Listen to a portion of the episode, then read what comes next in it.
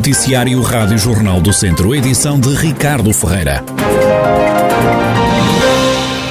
A GNR desmantelou na região uma rede que se dedicava ao roubo de carros no estrangeiro e que depois desmantelava esses veículos para posterior venda de peças. A Força Policial levou a cabo esta terça-feira 12 buscas em Mangualde, Mamenta da Beira, São Pedro do Sul, Viseu, Ceia, Vagos e Vila Nova de Famalicão. A investigação começou em março, é o que revela à Rádio Jornal do Centro o Tenente-Coronel Adriano Rezende, de Relações Públicas da GNR de Viseu. A Guarda efetivamente tem a seu curso um processo de investigação que nasceu em março março é, e que levou-nos a hoje é, executar 12 mandatos de busca, 6 domiciliários e 6 não domiciliários, e mandados de busca também em vários veículos, aqueles que se encontrarem nestes seis locais. Trata-se de um crime de furto qualificado de veículos, é, viciação de viaturas e burla a seguros.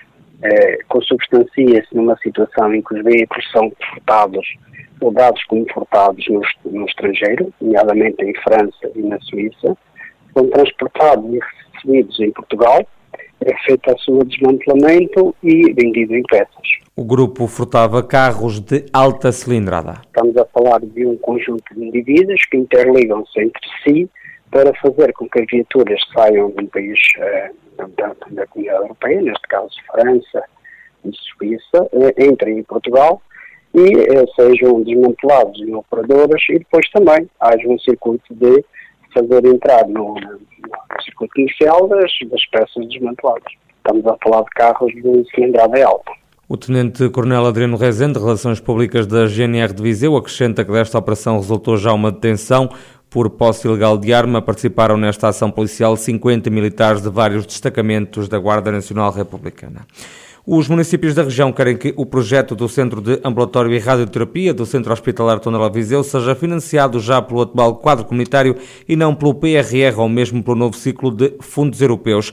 A CIM Viseu de Lanfões apresentou ontem essa proposta à Presidente da Comissão de Coordenação e Desenvolvimento Regional do Centro. É o que revela à Rádio Jornal do Centro o Presidente da CIM Viseu de Lanfões, Fernando Ruas. Numa reunião, eh, digamos, para tratar quer do PRR, quer dos quadros comunitários, quer do que vai acabar, quer do que vai entrar em vigor, eu aproveitei o ensejo para solicitar que ele fosse incluído neste quadro comunitário e que não se espere pelo quadro comunitário que aí vem, eh, pelo 2030, para, digamos, eh, eh, resolver o problema do financiamento do centro oncológico.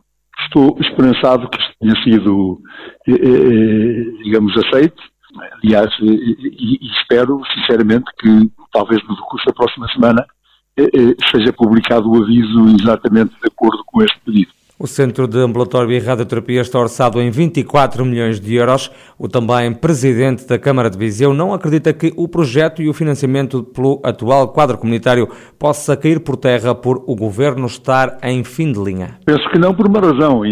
Felizmente nós temos eh, comissões de coordenação como sabe, eh, foram eleitas livremente, essas não caem, e, e também não acredito que Bruxelas esteja dependente dos, eh, digamos, do, do calendário político dos países.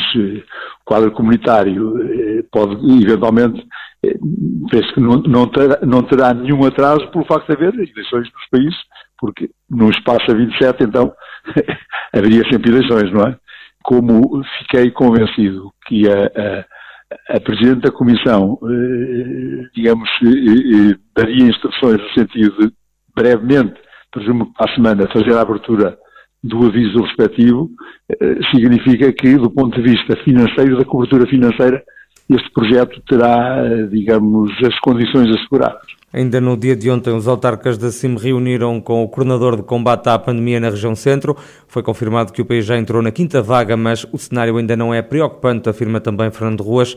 O presidente da Câmara de Viseu defende ainda que os municípios têm tido uma fatia de leão no combate à pandemia e está na hora de o governo se chegar à frente e devolver o que o poder local já gastou. Os municípios tiveram mesmo uma, uma, uma parte de leão na resposta à crise e, e, portanto, é bom também, e eu vou aproveitar para pedir à Administração Central que reconheça esse papel, porque, como sabe, foi publicado há dois, três dias, dados do Tribunal de Contas, a Câmara de Viseu despendeu 4,3 milhões de euros no período da Covid. e neste momento nós somos ressarcidos apenas com 500 e tal mil. Isto é uma proporção perfeitamente desigual e, portanto, é, é, é, é, óbvio que os municípios aqui entram com a parte de leão que tem que ser reconhecida, porque foi sempre nessa base que foi dito que não havia problemas financeiros para, eh, eh, digamos, resolver problemas eh, relacionados com a pandemia. Mas na prática isso não está a acontecer como facilmente se demonstra com este exemplo de Viseu. Fernando Ruas, presidente da CIM Viseu de Olonfões, também da Câmara de Viseu. O salário mínimo nacional deve aumentar para os 705 euros já em janeiro do próximo ano. Atualmente encontra-se nos 665. A subida de 40 euros já está a ser discutida na concertação social. O presidente da AIRVA, Associação Empresarial da Região de Viseu, João Cota, concorda com este aumento do ordenado mínimo eu sou adepto da subida do salário mínimo, porque as empresas não devem competir por, por salários baixos e, portanto, eu sou adepto dessa subida do salário mínimo. É uma questão de justiça, obviamente que, eh, vai exigir mais gestão e melhor gestão aos empresários, mais investimento em, em, em otimização do processo e, portanto, um, nós já discutimos isto a ir, toda a gente reconhece a necessidade de subida do, do, do salário mínimo, portanto, obviamente não temos num valor eh, para propor será o valor que sair da, da concertação social, mas eu penso que há consciência de todo na direção da AIRV de que o salário mínimo vai ter que subir e é justo que suba e é necessário que suba. O presidente da AIRV, João Cota, até acha que os ordenados podiam subir mais, mas defende este empresário que o Estado também deve ajudar flexibilizando, entre outras matérias, a legislação laboral. A Câmara de Viseu assinalou esta terça-feira o Dia Nacional do Mar, com a distribuição de 100 ecopontos pelas sete escolas básicas e secundárias do Conselho. A EB23 do Mundão foi a primeira a ser premiada. O vereador com o Pelouro de Educação no município, Pedro Ribeiro, apela à separação dos resíduos. Nós podemos começar exatamente por, eh, por um Mundão para fazer alguma descentralização, é sempre o que tentaremos eh, fazer, para não começarmos de facto pelas uh, escolas mais centrais. Estamos aqui a assinalar o Dia do Mar com a entrega de uh, ecopontos. Vamos fazê-lo em todas as escolas do Conselho, todas as escolas públicas do Conselho, uh, de, deste, deste conjunto de ecopontos para que se possa uh, melhorar nesta, nesta tarefa importantíssima que é a separação adequada dos, dos resíduos. Se menos resíduos vão parar no chão, menos resíduos vão entrar nas sarjetas menos resíduos vão estar nos rios, nos ribeiros, nos rios e, portanto, menos resíduos vão parar ao mar. Pedro Ribeiro, vereador Coupelouro de Educação na Câmara de Viseu. A empresa Laticínios do Paiva, sediada em Cambres Lamego, foi premiada duas vezes na edição 12 do concurso Queijos de Portugal. Ganhou nas categorias Melhor Queijo de Vaca Fresco, também Melhor Queijo de Vaca de Cura Normal, amanteigado.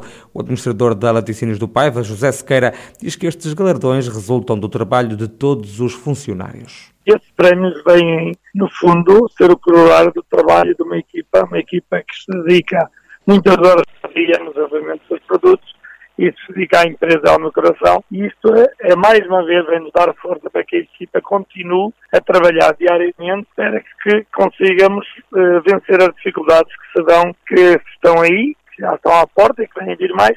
E não há dúvida nenhuma que isto é, sendo os dois principais produtos da nossa empresa, vai nos dar uma grande força para ultrapassar as dificuldades Quantos queijos é que produz por ano a Laticínios do Paiva? A Laticínios do Paiva é, é a principal empresa do interior, representa 50% das vendas de todo o interior do país e nós andamos nas 6 mil toneladas de ano.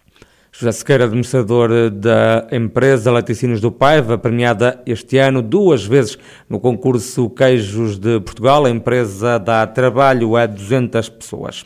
E os bombeiros voluntários de Santa Combadão vão ter uma nova EPO, uma equipa de intervenção permanente. O comandante da corporação, Helder Mota da Costa, entende que esta segunda equipa vem preencher algumas falhas na resposta por parte dos voluntários. Em termos operacionais, vai apresentar uma capacidade de resposta mais atempada atentada uh, aos pedidos de socorro, porque uh, se constata cada vez mais que as corporações de bombeiros têm dificuldade na mobilização dos voluntários, nomeadamente na parte diurna, uh, de facto que é indefetível e é geral, porque as profissões de hoje não, não, não se compadecem com a libertação imediata dos seus funcionários. Com a segunda EIP asseguramos mais tempo de permanência de, de cinco elementos que vão permitir um socorro muito mais rápido. Helder Mota da Costa, comandante dos Bombeiros Voluntários de Santa Combadão, que considera a segunda e nova equipa de intervenção permanente da corporação muito importante em termos operacionais para o Conselho.